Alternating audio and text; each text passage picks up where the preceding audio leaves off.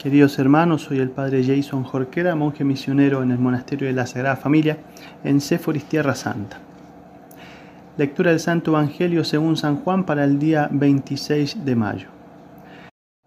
En aquel tiempo dijo Jesús a sus discípulos, Dentro de poco ya no me veréis, pero dentro de otro poco me volveréis a ver.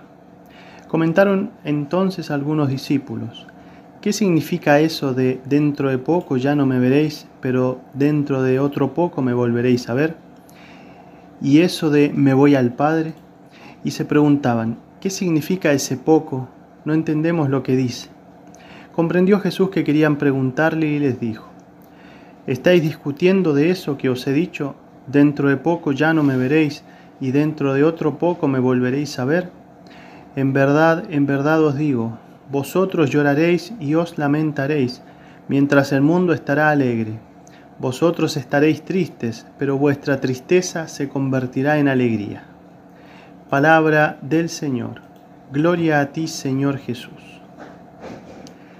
Queridos hermanos, el Evangelio que acabamos de escuchar nos presenta a nuestro Señor Jesucristo alentando a sus discípulos para cuando llegue el momento de la tristeza, de la desolación, en definitiva de la prueba purificadora, para lo cual les deja unas palabras que para ellos han de haber sido sumamente misteriosas, como cuando les dice, vuestra tristeza se convertirá en gozo, y más explícitamente en el versículo final, vosotros ahora ciertamente tenéis tristeza, mas otra vez os he de ver, y se gozará vuestro corazón, y ninguno os quitará vuestro gozo.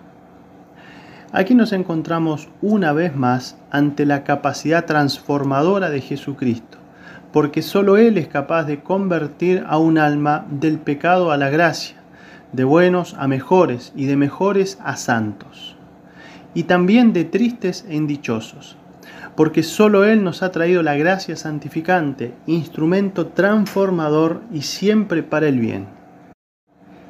Pero en esta oportunidad me quería referir brevemente a la virtud que parece resaltar de manera especial en este pasaje, la cual Jesucristo quiere infundir en sus discípulos para animarlos a perseverar, como hemos dicho anteriormente, en los momentos más difíciles.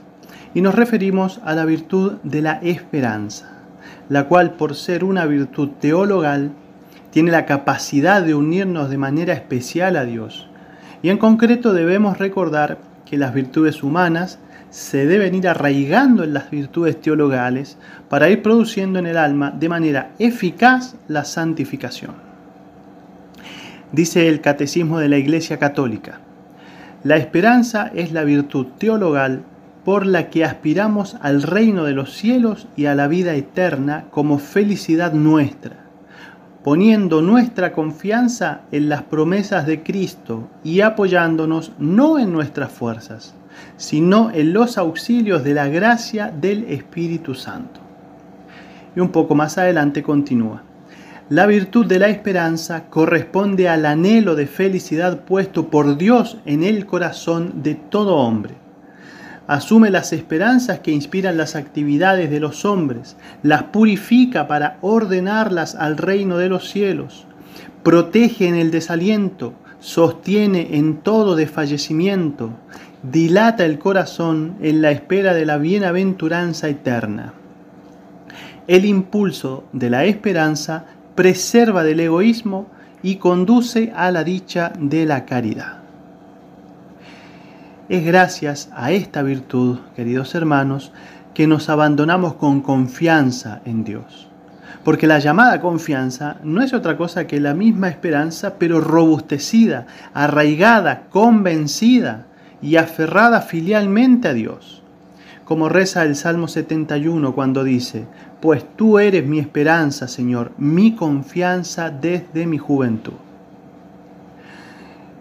un gran ejemplo de esperanza sobrenatural, es decir, de confianza absoluta en Dios, lo encontramos siempre en los santos, quienes gracias a ella se arrojaban a las empresas grandes y generosas, porque el que confía en Dios no puede dormirse en la mediocridad, sino que pone todas sus miserias y su compunción al servicio de lo alto.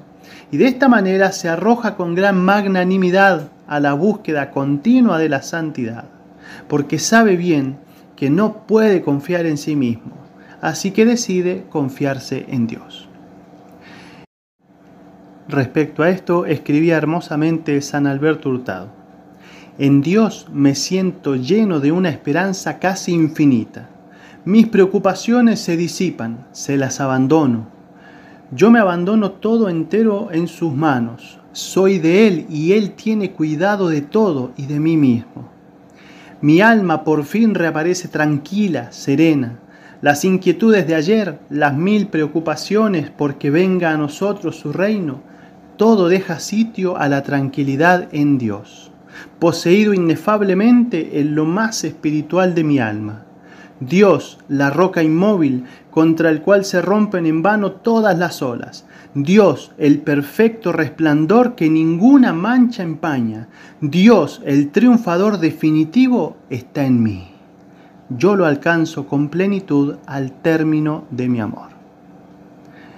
Que María Santísima nos alcance en este día la gracia de poner absolutamente toda nuestra esperanza en Dios y confiar sin lugar a dudas en que Él puede y de hecho quiere santificarnos, poniendo de nuestra parte todo el esfuerzo que sea necesario para dejarlo obrar en nuestras almas.